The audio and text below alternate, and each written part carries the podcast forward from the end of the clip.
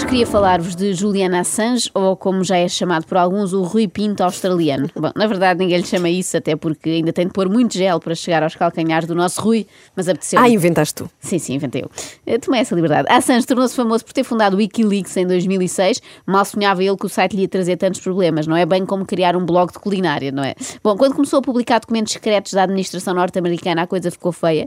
No fundo, foi como quando o Rui Pinto publicou coisas sobre a Doyen, um fundo que investe em jogadores de futebol e que, pelos vistos, tem tanto poder como a Casa Branca. Em 2010, a Suécia emitiu um mandado de prisão internacional e foi então que ele se entregou à polícia britânica. Isto hoje é tipo o explicador que temos aqui na Renascença. é verdade. Só quem parvo, já vão perceber.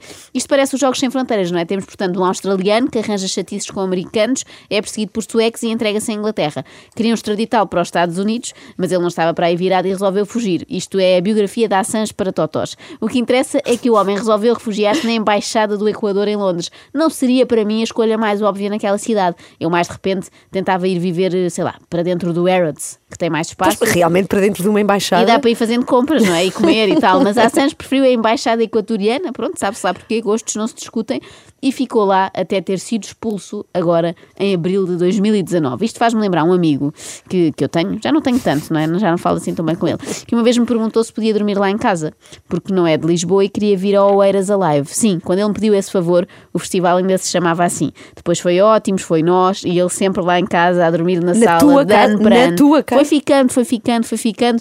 Nunca conseguimos que saísse, ou melhor, saímos nós. Nós vendemos a casa e ele ficou lá, num sofá-cama. Não sei se os novos donos o adotaram ou não. A Embaixada do Equador não foi tão compreensiva como nós, atingiu o seu ponto de saturação e expulsou há dias a Assange. Eu percebo, é que agora têm vindo a público filmagens da Assange na Embaixada. É assim uma espécie de casa dos segredos diplomática, sendo que a Assange tem segredos muito mais interessantes do que aquela malta que concorria ao programa, que tinha coisas do género: sou filho da prima da minha madrasta. Eu não inventei, isto existiu Ah, mesmo. isso foi Sim, mesmo. sim, na Casa dos Segredos 13 ou coisa assim.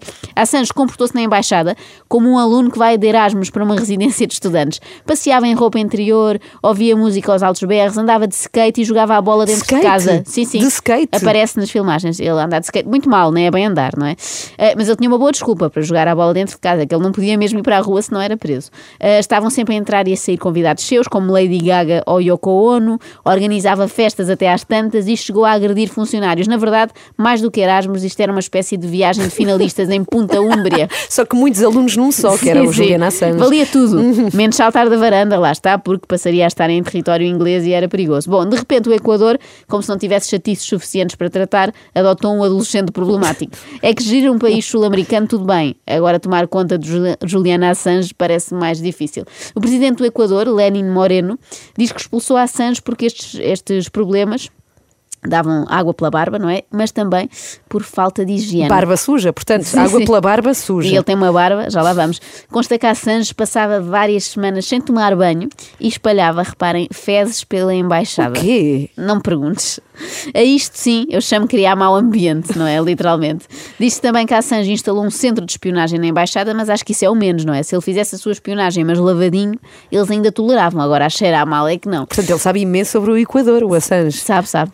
E sobre fezes em geral. Bom, agora que isto sirva de lição a todos os jovens que nos ouvem. A má vida dá cabo da saúde. Veja-se como a Assange entrou na embaixada em 2012 e como sai agora. Não sei se viste as imagens, Ana, mas ele parece aquele estranho caso de Benjamin Button, mas ao contrário. O homem em 8 anos envelheceu 47. Entrou com ar fresco, tipo galã, quarentão de Hollywood, não é assim, um Robert Redford, e saiu a parecer também estrela de cinema, mas de um filme específico, porque ele está igual a um druida do Senhor dos Anéis. Sem tempos ele foi capa da revista Time como figura do ano, agora parece contracapa dos livros do Osho, já que ele ficou igual ao guru indiano, mas mais pálido, claro, até porque está há sete anos sem ver a luz do sol. Agora verá, mas provavelmente aos quadradinhos. Eu não sei se há ou não razões para Assange ter sentença de prisão, acredito que sim, mas acho que mais do que guardas prisionais, quem devia tratar dele era a Super Ah, Nanny, não é? Até porque ela agora não tem nada que Ah, fazer. Trata-se claramente de um miúdo descontrolado. Fazia-lhe falta ter ficado mais vezes de castigo sem computador, a- até porque sem computador não se tinha metido nesta trabalhada. Ah, é verdade, bem visto.